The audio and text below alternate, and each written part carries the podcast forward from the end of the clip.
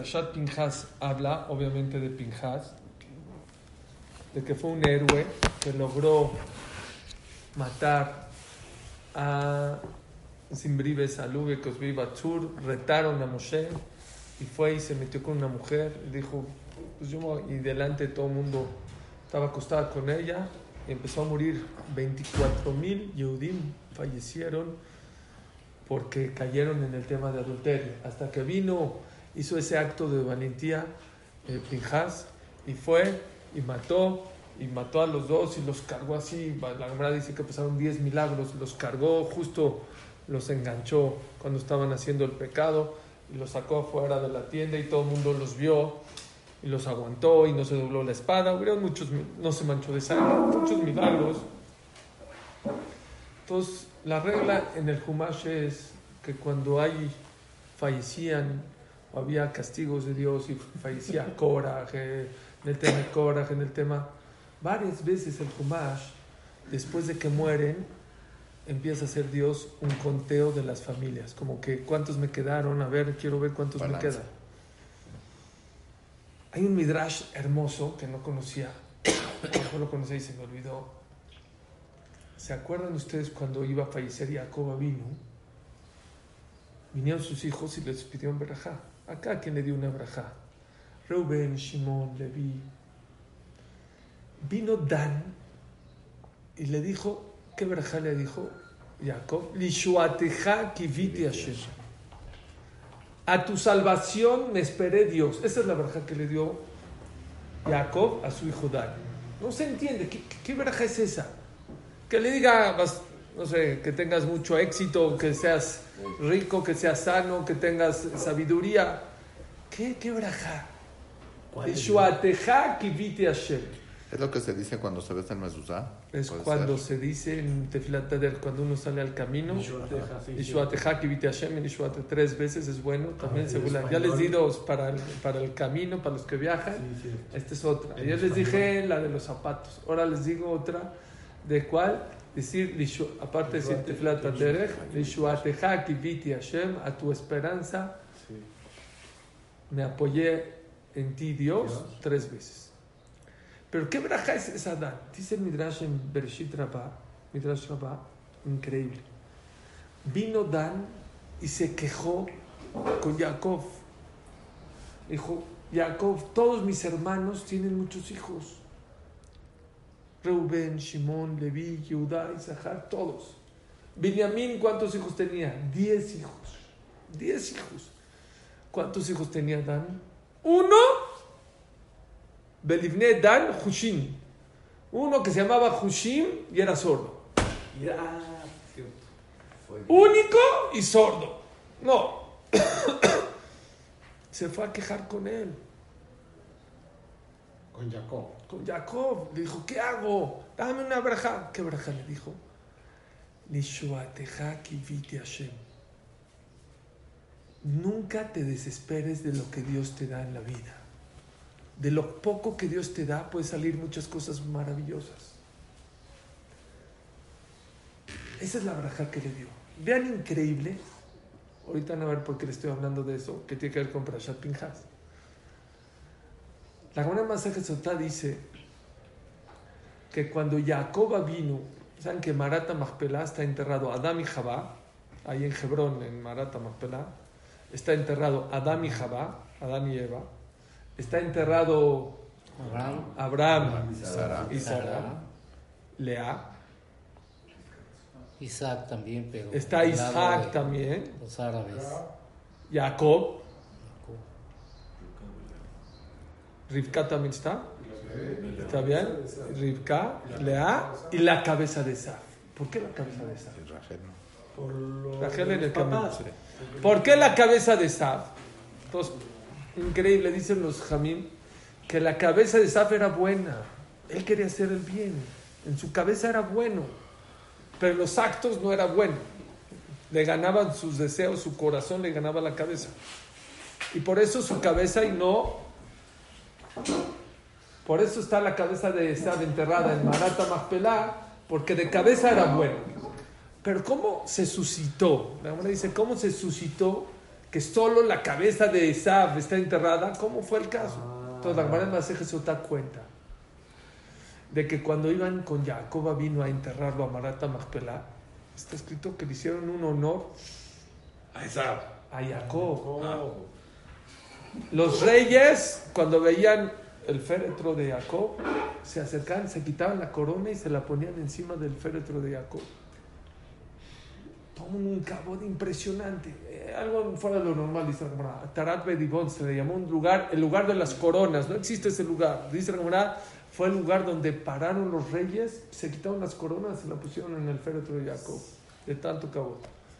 Vino uno que lo quiso despreciar, Esaf. Cuando se enteró que lo van a enterrar, se puso así. Dijo, ey, ey, ey, ey, que, nada que Jacob, Amarata Machpelah me toca a mí, dijo Esaf. ¿Cómo? Yo soy el mejor, yo soy el primogénito, empezó a discutir. Pusieron el féretro en el piso y empezaron a discutir. No, sí, le vendiste la mejora, no le vendiste esto, esto. Todos empezaron a discutir. Sí, no, a ver, que vaya Naf- Naftali, era muy ágil. Jálate, Naftali, córrele, ahí Misraim, ahí debe estar el, el documento donde le vendió a Jacob. En lo que está, órale, voy rápido. En lo que va a ir y no va a ir, ¿quién está ahí? Hushim, el hijo de Dan. Y él es sordo, no entiende nada. Él nada más que ve, Discusión. no, ve a su abuelito tirado en el piso, el féretro ahí tirado, no es cabo de Jacob. Y él no entiende nada. Viene y dice, ¿qué pasó? No, que no. Agarró un palo, le dio un palazo a Esaf, le voló la cabeza, quedó rodando y cayó en el mar Atamapela. Y así murió Esaf. ¿Dónde se la cortó? ¿Eh? ¿En dónde? Ahí cerca, ya estaban cerca, ya lo van a meter. Un palazo, uh, rodeó, cayó. Ok, Dice, es más, la Gemara dice que cayó, que Jacob ya estaba adentro, ya lo estaban metiendo, y cayó junto a las piernas de Jacob, que Jacob abrió los ojos en forma de gané, o sea, como que gané la pelea, y ahí estaba junto de él, y así murió y así se enterró. Todo era porque él tenía cabeza para hacer las cosas, pensaba. Sí, sí, Era así explica. Pero escuche, escuche. Hushim Ben Dam, pregunta a Rafael ¿por qué el único, que es el único que se dio cuenta que Jacob vino estaba despreciado? Y Reuben, y Shimon, y Levi, y Judá, y Zahar, claro. y todos los demás. Entonces, es una clase que tengo que dar por aparte que se llama Midata Istaglut. Dice Rafael Shmulevitz que los demás, como escuchaban, al principio se sorprendieron, Jacob, mi- mi- pero se empezaron a enrolar y se empezaron a acostumbrar y no se dieron cuenta de que su de que Jacob estaba desprecio. ¿Por qué? Si uno se empieza a acostumbrar. Dice la Gemara que la persona cuando peca la primera vez le duele, la segunda le duele menos, la tercera un poquito menos y la última ya, piensa que es mitzvah lo que está haciendo. Así es, uno se va acostumbrando. El único que no se pudo acostumbrar, ¿saben quién fue? Hushim, ¿por qué? Porque no escuchaba. Como no escuchaba, No hay- se enroló. no se enroló. Entonces, ¿quién tuvo el zehut de todos los hijos de Jacob de darle el cabo a Jacob? Hushim, el hijo de Dan. Nieto. El nieto. Nieto. Hijo de Dan, nieto de Jacob. Pero vean esto impresionante. ¿Quién es Dan? El hijo El de hijo de Jacob. Adán. Es que llegaste tarde. Dijimos que Dan se fue a quejar con Jacob que nada más tenía un hijo. Ah. Todos los hermanos tenían 10, 14, 4, 6, 8. El único que tenía Dan. Pero vean qué bonito esto. ¿Tuvo después más hijos o ya no? ¿Quién? Dan. No, ya fue su único. Ya, Ya. murió así. ¿Y Jacob, Jacob, ¿qué le dijo? Nunca digas qué poco Dios me ha dado. Tu esperanza, de lo poquito que Dios te ha dado, pueden salir Sí. cosas maravillosas. Sí.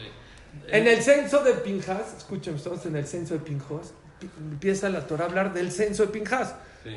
Esto fue, no sé, a lo mejor 100, 200, como, no sé, 40 años y, y no más, como 500 años después, 500, 600 años después, de cuando eh, eh, Dan fue a reclamarle a su papá. Vean por qué es un usar de vida impresionante. ¿Dónde enterraron a Esab el cuerpo? No sé. Su cuerpo no sé. Ahí, no sé, ahí lo dejaron, no sé. Dice la Israel. empezó, empezaron a contar cuántos hijos de cada tribu. Número uno, dice, a ver, Reuben, quiero ver cuántos eran después de que pasó lo de Pinjas. Eran 43.700. ¿Está bien? Shimón, ¿cuántos eran de Shimón? ¿Pero ahí están hablando de puro hombre o mujer? No, de todas las familias. Todo. toda la Niño y todo, todo. todo. No de mayor de 13. Todos, no sé, de 20 en adelante. Shimón, ¿cuántos? 22 mil. Gad, ¿cuántos tenía? 45 mil. Yehudá sí tenía muchos. Yehudá tenía 67 mil. Isahar, ¿cuántos tenía? Cuarenta y tantos mil, 46 mil. Zebulún, ¿cuántos? 60 mil. Yosef, ¿cuántos tenía? 52 mil. Binyamin, que tenía 10 hijos. Después de 560, ¿cuánta gente salió de su generación? Papá, papá, 45 mil. Dan, ¿cuántos hijos tenía hace 500 años? Uno. Uno.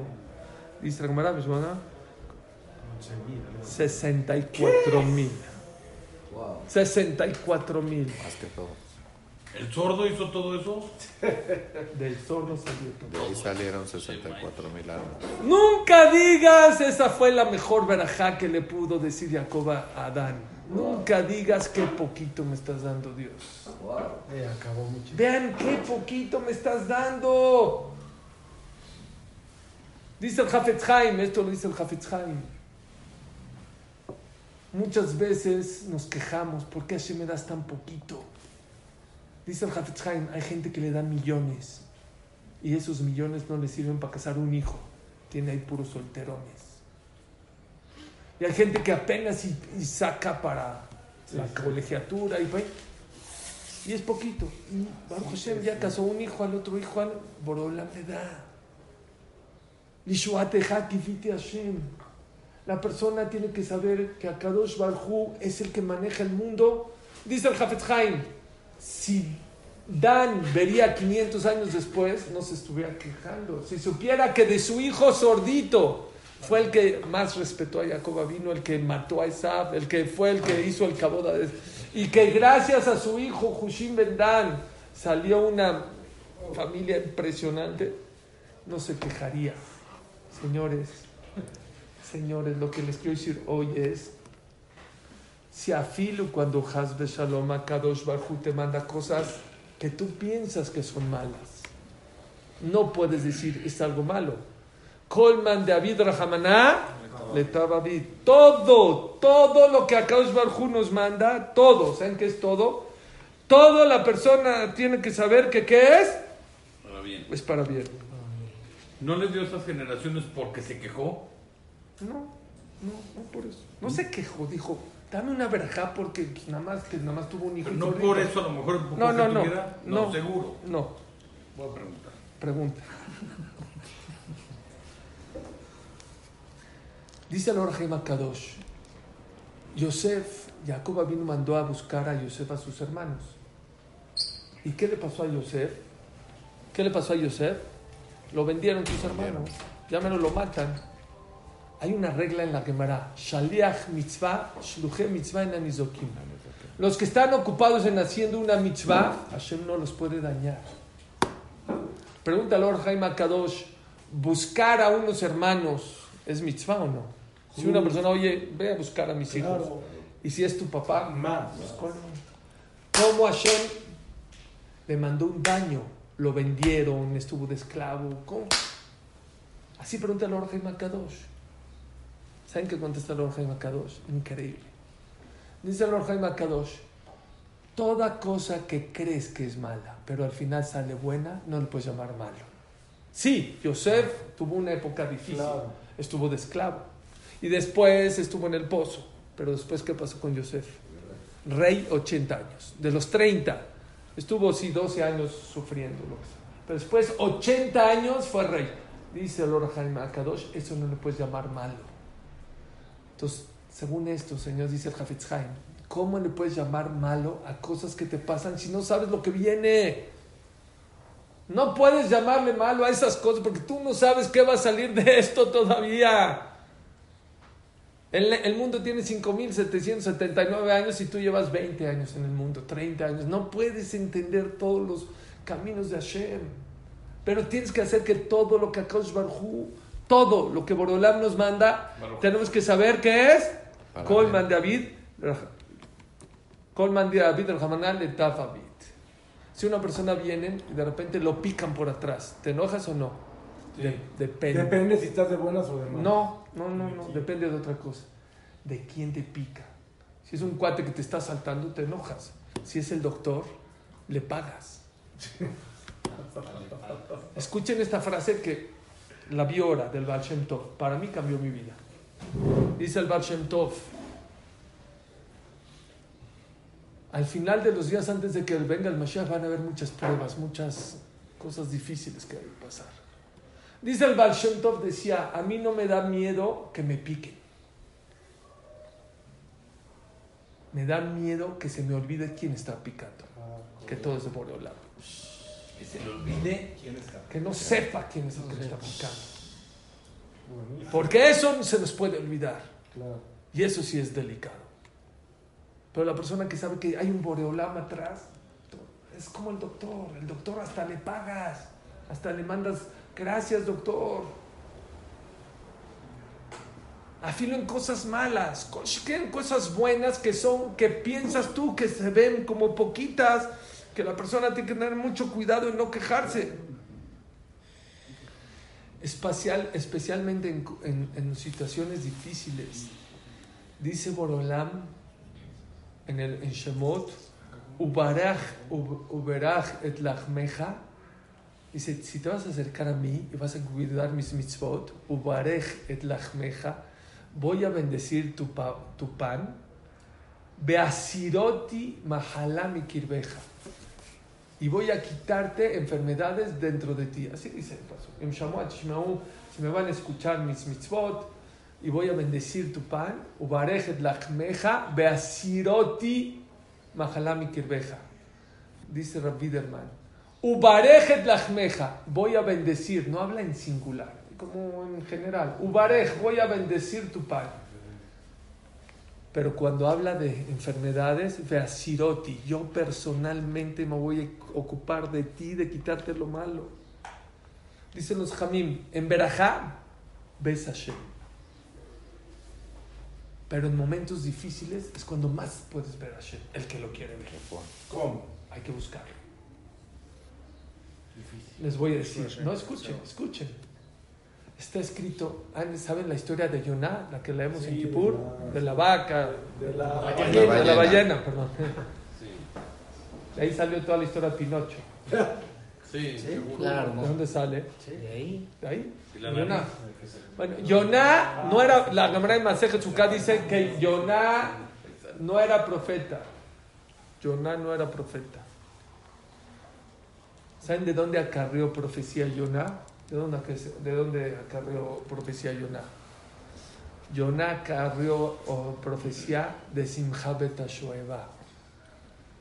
En los siete días de Sukkot había tanta fiesta y tanta alegría en el Bet Amigdash que la gente que estaba en un nivel alto, la gente que estaba en el nivel alto, podía acarrear profecía para todo el año. Eso se llama Simha Beta Shoeva, la alegría de la carreada. ¿De qué es la carreada?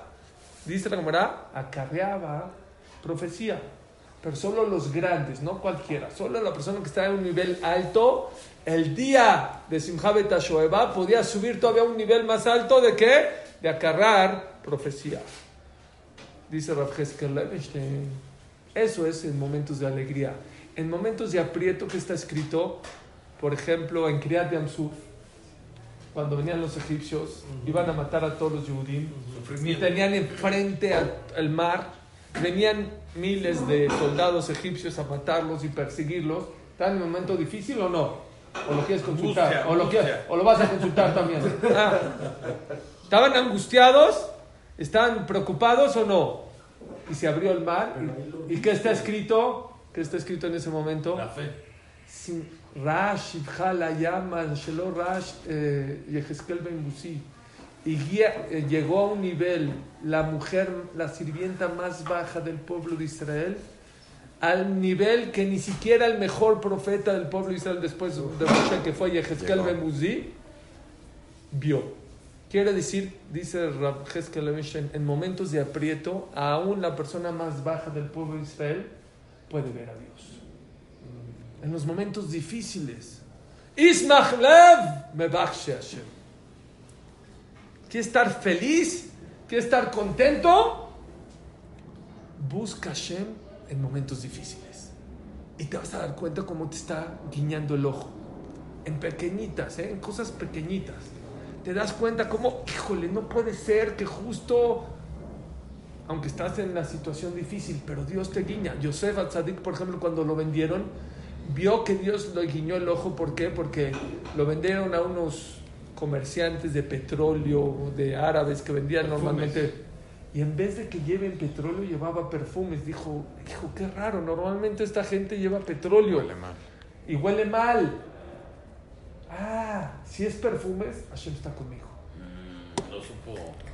Dios me quiere. Está- no es fácil. Es como si van, miran que nunca veamos una persona que, que lo secuestran y va en el coche y justo el secuestrador tiene el perfume que le gusta a esta persona. No, No está, Señales, no, está tan, señales. no está tan mal. no está. ¿Eh? Es increíble, ¿no? Que Dios, pero la persona, o como la historia de la persona en la Shoah que estuvo en el holocausto, que les daban nada más, antes de la Shoah ya empezaron a limitar al pueblo judío. Y por ejemplo iban a las tiendas y no les daban azúcar, no les daban chocolate, les daban un litro de aceite a la semana, les daban nada más dos huevos, dos huevos para toda la semana.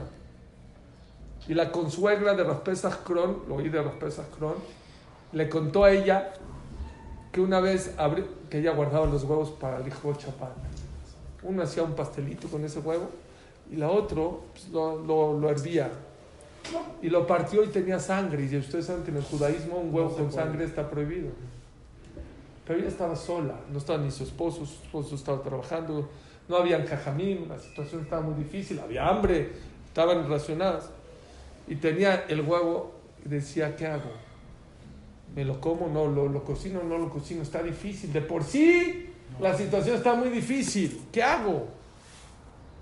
Dijo, ya sé, ya lo voy a usar. Le remordía y decía, no, ¿cómo voy? Le voy a dar a mi esposo que es un sardik y a mis hijos un huevo con sangre. ¿Qué hago? ¿Qué hago? Dijo, bueno, ya sé. Ni lo voy a tirar, ni lo, me lo voy a comer. Lo voy a tirar la sangre y lo voy a usar. No se puede tampoco. Pero ya, ni modo. Y luego voy a preguntar, si hice bien y si hice mal, hago teshuva y ni modo. Lo va a echar al sartén y en vez de echarlo al sartén, viene y lo echa a la basura. Y se voltea hacia arriba. Dice Dios, ¿sabes por qué lo tiré a la basura? Mi esposo no está acá. Tenemos hambre. Estamos con comida racionada. Mis hijos no me van a ver. Nadie se va a enterar. Pero ¿sabes por qué lo tiré? Porque aún que sé que estamos pasando momentos muy oscuros y muy difíciles, sé que tú estás con nosotros y por eso lo tiré. Y sé que me estás viendo y por eso lo tiré. Abrió el otro huevo con dos yemas. Dios en momentos difíciles, Akash Baruj está contigo. Búscalo. Ismachlev Mevakshe Hashem. El que quiere alegría verdadera, auténtica en su corazón, es tratar de buscar a Kadosh Baruj en los momentos más difíciles. Si en la oscuridad la persona está obligada a buscar a Kadosh Baruj pues Shiken, con más razón que la persona en momentos que no está de oscuridad, que crees que a Kadosh Baruj te dio poco, no te está dando poco, te está dando mucho más de lo que tú imaginas, nada más que eres de vista corta, tú nada más ves aquí como Dan se quejó porque él pensaba que era poco, pero no vio todo lo que puede salir. Por eso se le pide verajá que humillan. Es otra cosa. ¿no? ¿Qué tiene que ver? Dicen que la verajá que piensa alguien que está humillado, que Es muy grande. Y, porque ahí tienen los ángeles, se le acercan. ah, porque está, sí, dice Rafolve, siempre que la persona está en aprietos, Hashem está con él. Por eso Akash Baruj está con el, el que humillan, con el pobre, El que sufre. con el que sufre, con el que está enfermo. Está escrito que está enfermo, la Shekhinah está en la, en la cabecera. Sí, Akash Barhu está siempre con el débil. Por eso hay quien dice que Hashem quiere a Israel porque siempre es el perseguido. Pero no quiero hablar de cosas tristes, quiero hablar de cosas alegres, de cosas de, de cosas que sí Akash Barhu nos da, pero muchas veces la persona desgraciadamente piensa que Akash Barhu no está con él.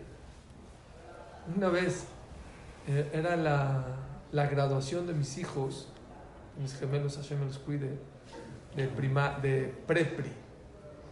Y como mal padre, pues llegué tarde a la graduación en un auditorio oscuro. Llegué como 15 minutos en lo... Ya sabes, quieres llegar en 15 minutos, ya estacioné el coche, ya estar arriba. No, imposible. ¿eh? Llegué 15 minutos tarde al auditorio. 15, 20 minutos. Y entro al auditorio y los niños ya están al frente actuando, bailando, no sé qué estaban haciendo. Y veo como mis dos hijos me están buscando. ¿Dónde está mi papá? ¿Dónde, dónde está mi papá? Y yo encontré, no sé cómo, un lugar en la cuarta fila. Y ellos estaban buscando pues, por, el lado, por el lado izquierdo y justo estaba del lado derecho. Y veo cómo me están buscando. Y yo, cuando veo que no me están viendo, me paro. Ni modo, estoy tapando al de atrás para que me vean, y ya, aquí estoy, ya llegué, aquí estoy. Y no me ven, y me paro, y de repente me doy cuenta que a todo el mundo lo estoy tapando y tal, hasta que ya me vieron, ojo, estuvieron tranquilos. Los gemelos. Sí, pero aprendí un usar muy grande. Más de lo que los hijos quieren Sí. ver al papá, el papá quiere que los hijos lo vean. Claro. Más lo que nosotros buscamos a Hashem, Hashem quiere demostrarte que está contigo. Pero hay veces que nosotros no queremos verlos. Estamos papaloteando, estamos mando y estamos concentrados en la oscuridad, en lo negro, en lo azul, o en, en las cosas que no. Pero el que busca a Hashem de verdad se va a dar cuenta que Kadosh Baruj Hu está con él en todo momento. No lo deja. Es una cosa y es un sentimiento hermoso, ¿eh? El que lo ha sentido, el que lo ha vivido. Yo nunca he sentido tan cerca a Boreolam como cuando perdí un, yo cuando me casé perdí una niñita, bueno, nació chiquitita de 6, 7 meses, nació dos horas, falleció, se volvió a embarazar mi esposa y volvió a abortar. Durísimo, y no tenía hijos y yo era un chamaquito. Nunca he sentido a Kosh tan cerca de mí en mis tefilot, en como esos momentos. Nunca. Porque Akadosh Baruj está cerca de ti en esos momentos. Pero hay que buscarlo. Hay gente que se equivoca y cuando ve un poco duro tira la toalla. Ay, Shol-". es todo lo contrario. Es cuando más fácil lo puedes encontrar. Un padre quiere a todos sus hijos igual, pero no siempre. Hay momentos que el papá le demuestra más cariño a uno de ellos. ¿Saben cuándo?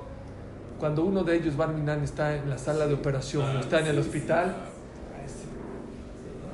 es al que más quiere, al que más está cerca de él, al que más lo, al que más apapacha. ¿Les digo algo fuerte? Dice Rapincus. ¿Saben qué estamos viviendo ahorita?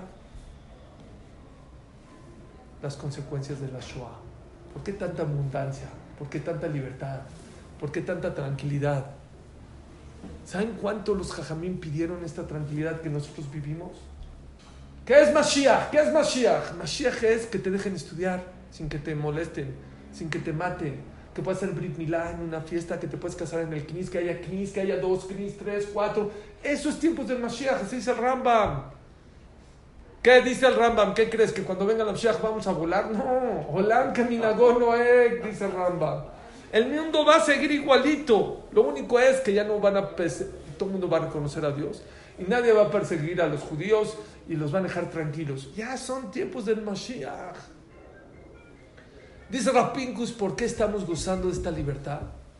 Es un ejemplo precioso. Había un niño que le dijo a su papá, papá, cómprame una bici, por favor, una bici, una bicicleta, cómprame una bicicleta, por favor, por favor.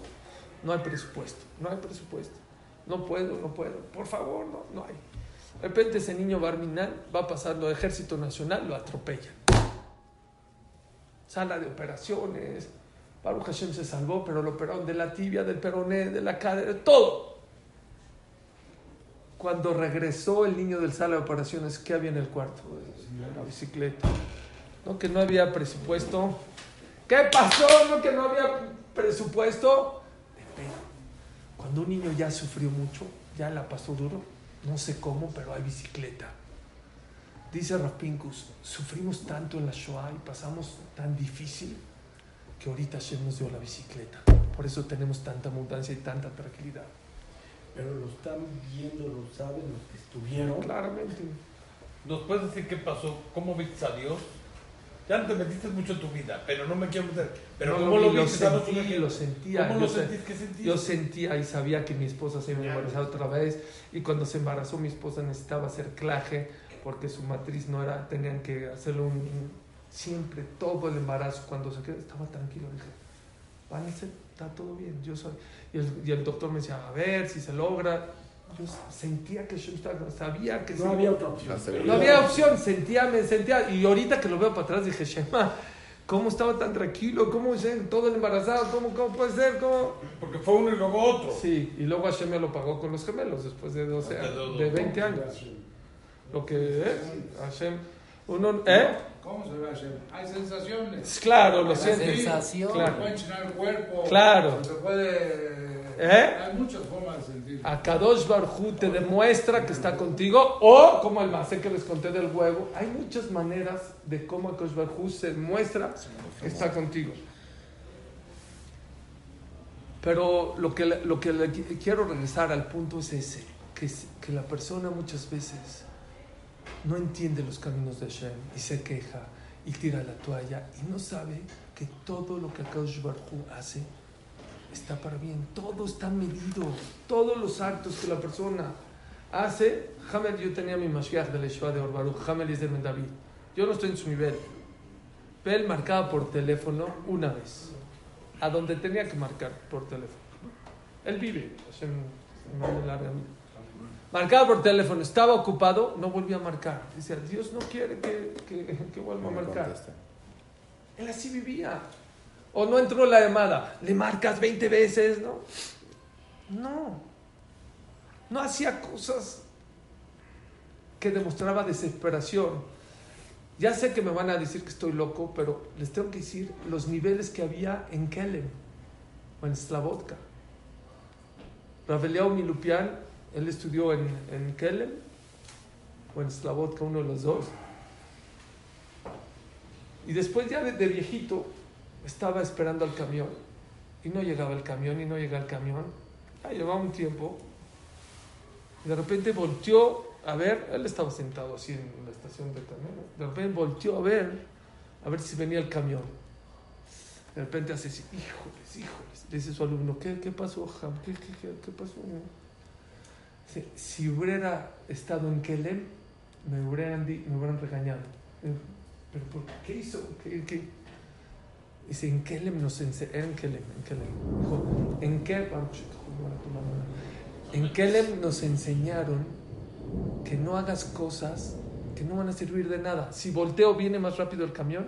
¿Para No. qué volteo? Ya te entendí. ¿Para qué volteo? Sí, somos desesperados. ¿Para qué? Yo, no- yo vi un artículo, no sé si es verdad, pero no sé, un, ar- un porcentaje muy alto de los elevadores de Estados Unidos. El botón de close the door de los elevadores no sirve.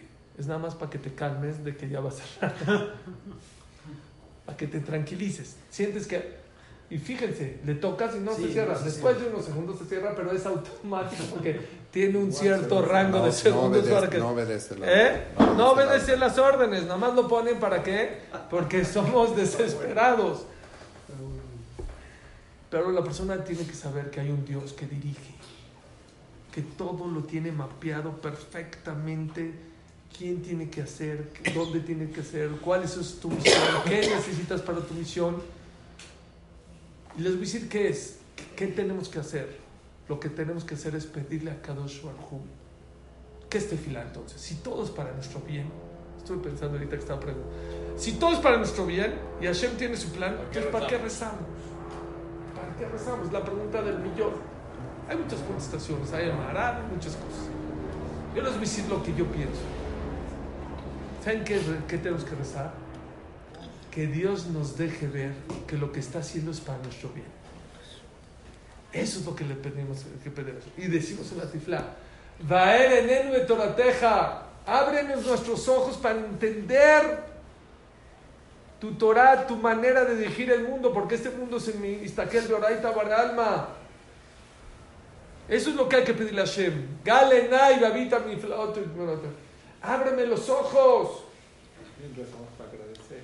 Eso también, también. Pero también pedimos. ¿Por qué pedimos? Si todo es para mí, nuestro bien. Claro que hay que agradecer muy bien. Pero también pedimos. ¿Qué estás pidiendo? Pides a Borolam. Déjame ver. Imagínate que, que Dan que hubiera ves. visto Ajá. a sus 500, a- a- a- después de 600 Sí. años, a sus 64 mil. Por lo menos no se quejaría. Si Abraham Avinu supiera que hoy, 5.779 años, hasta ahorita, cada Rosh Hashanah tocamos el shofar, todas las Keilot de todo el mundo, ya hace 3.000 años. Y Hashem nos juzga para bien por el zehut del shofar. ¿Qué es el shofar? El shofar es el recuerdo del becerro de la quedad que hizo Abraham Avinu en vez de Isaac.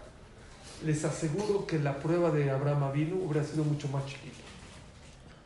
Porque ya tiene un porqué. Oye, pero ¿por qué voy a matar a mi hijo? ¿Pero por qué si me lo diste? Pero sí, tiene un porqué. Todo tiene una razón. Todo tiene un porqué.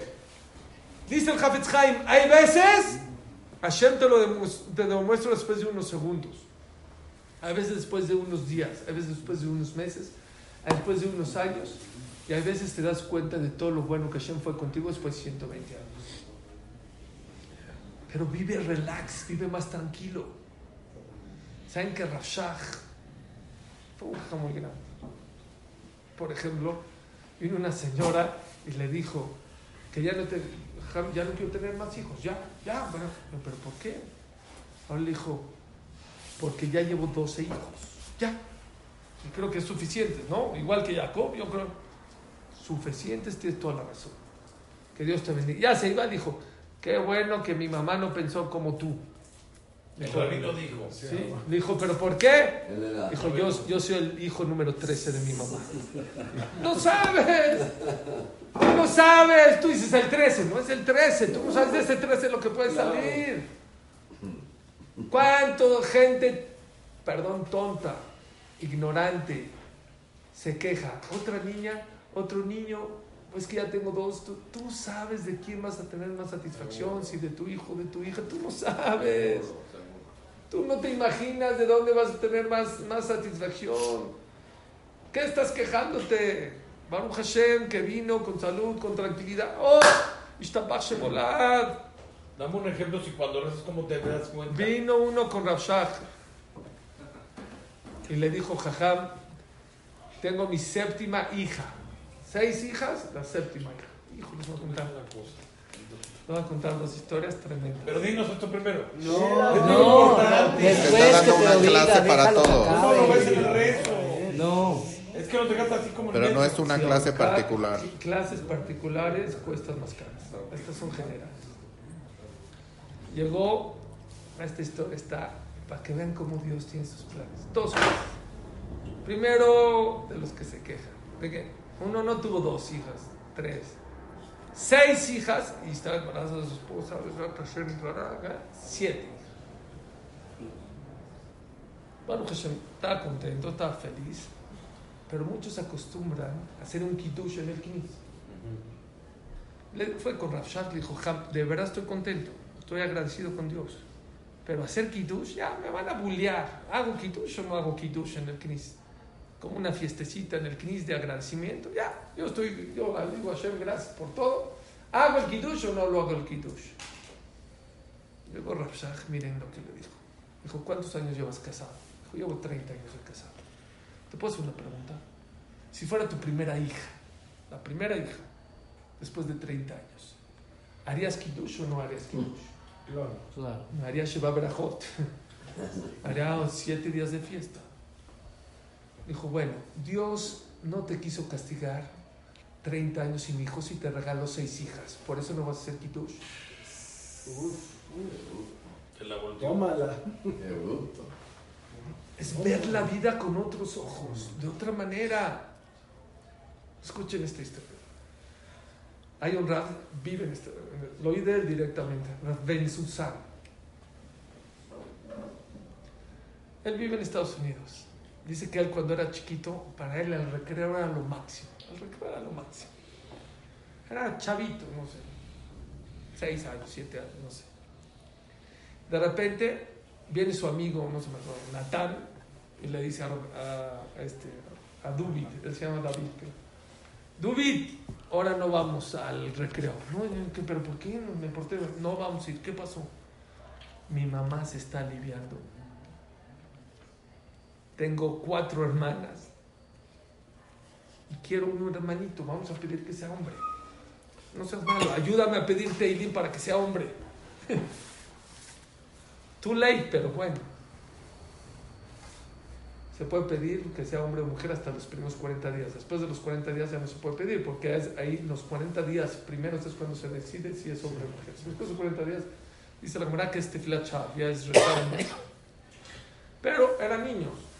Este empezó a decir Teilín, Teilín, Teilín, todo recreo. Se quedó sin recreo. Dijo, dijo otro, yo me uno, yo toda la clase Teilín. Ya dijeron, seguro, hombre.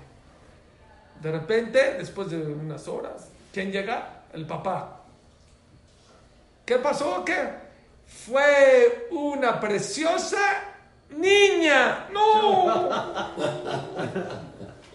El que más se confundió, este fue realmente. Perdí, le, le echó bronca. a Al su recreo. hermano. Oye, por tu culpa, eh, dijimos, Teilín, perdí mi recreo, todo, no sé qué, papá, pero ni modo. Ni modo. ¿Cómo le pusieron a esa niña? Lea. ¿Quién fue esa niña, Lea? La esposa de este Rab Dubit Ben Susan. Se casó con él. Y él le dio coraje, ¿eh? Le dio mucho coraje. que nació. ¿Qué qué? Quería que era niño. No, solo si fuera gay, pero como no es gay, entonces, ¿con quién se casó? Con Lea. Por les, voy a decir la última. Rav Shach vivía en Polonia. Era muy pobre. Rav Shach, de verdad, Rav Shach fue uno de los hombres más importantes, líderes más importantes de la generación del siglo pasado. Falleció hace unos 15 años. Él escribió. No, no escribió Shas. Escribió un libro que se llama Biesderi. Fue el rap de Ponovich. Tuvo todos los grandes Rashei Shivot que conoces ahorita, Rabbi Udades, Rabbi Gabriel Toledano. Todos estudiaron con él. Eh, Es el, el maestro de maestros. Ahora sí, el maestro de maestros. Pero él estaba en Polonia. Y su esposa estaba en Alemania. No sé por qué se fue a hacer un tratamiento o algo. Estaba en Alemania y empezaba a oírse los, los ruidos de la guerra. Decía, ¿qué hacemos? ¿Nos quedamos, nos vemos en Alemania o nos vemos en Israel? Dijo, lo que tú me digas yo hago. Entonces decía, ya tengo que decidir, no sé qué hacer, ya nos vamos, nos quedamos, nos vamos, nos vamos. Agarró dos telegramas, dijo, voy a pensar en el camino. Llegó al, a donde se mandan los telegramas y tenía los dos. Uno que decía, nos vemos en Israel, y otro que decía, nos vemos en Alemania. Ahí te alcanzo. Faltan dos personas y sigue no saber Rav qué, qué- decidir. Falta, falta una persona y no sabía qué decidir. Ya, ya está enfrente del, del telegrafista y le dice, ¿qué quieres? Y dice, es que quiero mandar un telegrama. Bueno, dámelo. Es que no sé cuál mandar. Agarró, le arrebató uno el, tele- el del telegrama y lo mandó. ¿Cuál mandó? Nos vemos en Israel. Pero dijo Rav Shach, ¿de dónde él se le ocurrió? ¿Por qué nadie de sus amigos se quiso ir a Israel? Nadie. El único de todos sus amigos, de todos, él fue el que dijo, pues nos vemos. A lo mejor eh, era, no es como ahorita agarras el helal, Claro. la guerra, vea, difícil. Dice que él era tan pobre que todos sus amigos tenían casa propia.